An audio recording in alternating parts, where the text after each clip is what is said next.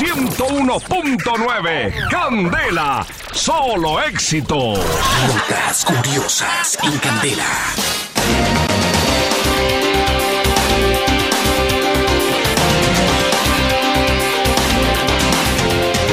8 de la mañana, 10 minutos. Hoy con notas, en notas curiosas, quiero hablarles de de Kazajis- Kazajistán. Kazajistán. Kazajistán. Allá donde se inventaron el Distrán. No, se inventaron también, ¿sabe qué? El Ministerio del Sexo. ¿De qué se trata? Pero si en Venezuela hay Ministerio de Felicidad, pero. Conchale, chamo, y tú, y porque siempre tiene que nombrar a Venezuela, chama. ¿Por qué Pues no hablas es de por para- lo paradójico, un Ministerio de la Felicidad y allá ahora un Ministerio del Sexo, imagínese usted. Pero si Colombia es considerada el país más alegre del mundo. Kazajistán. Aquí Pues resulta, vamos a tener el, magiste- el ¿cómo se llama? El Ministerio de la Corrupción. Bueno, resulta que los mus- musulmanes de Kazajistán, junto con el Comité de Derechos Humanos de Asia Central, pues le presentaron al primer ministro de este país la propuesta de crear un ministerio de sexo. ¿Para qué? Para reducir los delitos sexuales. Ah, para eso. Sí, me, mejor dicho, para esos enfermos, pues, me- que Mentales. a toda hora quieren, Quieren, pues, sí. tener sexo y ent- entonces está el ministerio.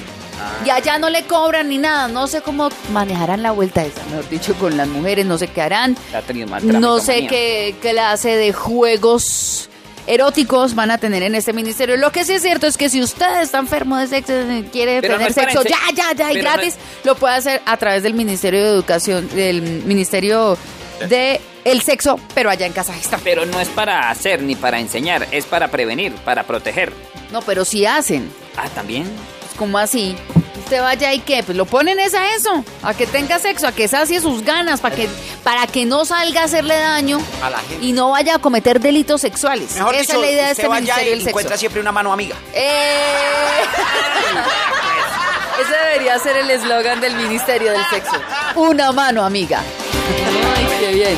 Oiga, A ver. y tengo otra nota curiosa A verla. que tiene que ver eh, con... en esto es en Rumania. Es un Rumania. concurso que hicieron en Rumania. las romanas. Mire, Ah, no, usted no, pasaría la noche en el castillo de Drácula, jo, ya que nos acercamos al 31 de octubre. ¿Usted pasaría una noche en un hotel de estos? No, señor. Eh, Cristal. me haría miedo que de pronto me chuparan el cuello. Uy, eso sonó muy sugestivo. Pues resulta que en el corazón de Transilvania, rodeado de los montes Cárpatos, está el hogar del cuento más escalofriante contado desde el siglo XIX. ¿Te atreves a despertar el mito? Con este mensaje, la empresa Arvin lanzó un concurso para los valientes que quieran pasar una noche terrorífica el próximo 31 de octubre del castillo Brand en Rumania, el cual sirvió de escenario para grabar la película del conde Drácula, el famoso vampiro que de noche chupa la sangre de sus víctimas y las convierte en vampiros. Los huéspedes entonces van a llegar a este lugar en un carruaje, podrán recorrer el laberinto de pasillos iluminados con luz titilante y van a explorar cada recoveco de la mansión y luego van a cenar a la luz de las velas y a imagen y semejanza de la que se describe en la novela de Zucker. Dice, la invitación, ¿se le mediría? ¿Usted se le mediría, por ejemplo, a pasar una noche dormir en el cajón de Drácula, o sea, donde usted vio, o sea, donde grabaron la película, ahí no habita Nosferatu, nadie, no hay... Nosferatu. Lo, ¿Usted sería capaz de hacer eso? No, señora, yo no. Yo, Yo creo que yo no, yo no cerraría ojo. me pondría a estudiar más bien. ¿A estudiar qué? En la casa o hacer otra actividad menos meterse uno allá que lo asusten a uno. Además, que qué tal uno dormir ahí que al otro día lleguen y tan le metan a uno la estaca.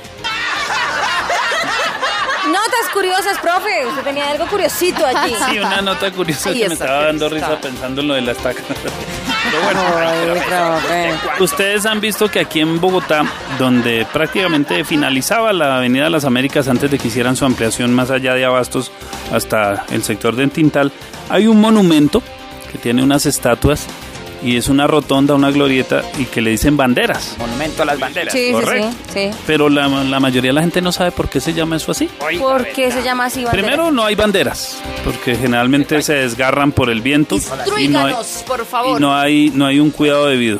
Sí. Ese monumento se construyó en abril de 1948 y estaba previsto que en Bogotá se realizara la conferencia panamericana. Sí. Y para darle la bienvenida a los mandatarios que visitaban al país, el presidente de ese entonces, Mariano Espina Pérez, construyó ese monumento en la vía que conducía al aeropuerto de Techo. Ah, o sea, las Américas. Ah, y aprovechó entonces ahí para recibir a toda esta gente con las banderas. Exacto, entonces todas las banderas que había ahí eran las de América. Recordemos que la palabra pan significa todo. Todo. Panamérica, entonces todas las banderas de América. Hace como unos 10 años más o menos le hicieron un- una limpieza, le arreglaron partes dañadas, en fin, porque la verdad son unas estatuas muy bonitas. Tienen, son bien llevadas, bien trabajadas y son más de 40 estatuas las que hay ahí porque hay día 4 por monumento, por bandera. Después de la ampliación de la Avenida Las Américas le dieron otro tratamiento, pero sigue siendo un monumento abandonado. Eh, pues, Gracias por el dato. A la cama no te irás sin algo que aprenderás. Pues imagínense que hablando del tema de los vampiros, ¿no? De esa noche De Drácula. miedosa. Esto ocurrió en la vida real.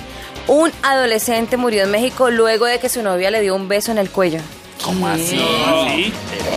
¿Cómo fue eso? Pero, pero, y bueno, ¿cómo fue el beso? Qué? Pero fue Julio, con chupón. pues es que le voy a contar precisamente. Julio Macías, de 17 años, murió mientras cenaba con su familia en México.